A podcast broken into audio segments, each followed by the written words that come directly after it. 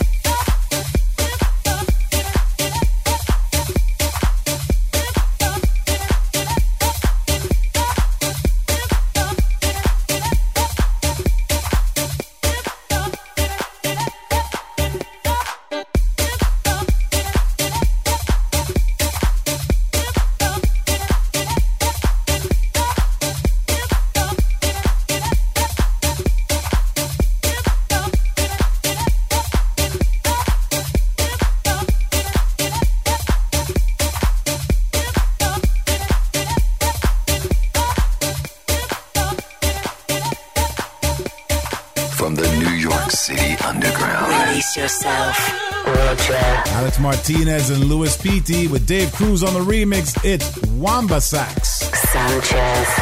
If you want to be kept in the loop about what's happening in my world, then sign up for the Stealth Records newsletter. Follow the link on your screen right now or head to rogersanchez.com. Release. Now, coming up, Kid Shakers has got two tracks on the show. This is the first one. The next one is going to be the hot download. This is his ode to Ibiza with Den Bossa. Coming at you. Let's get to the real thing. From New York City. This is Release Yourself. Yourself.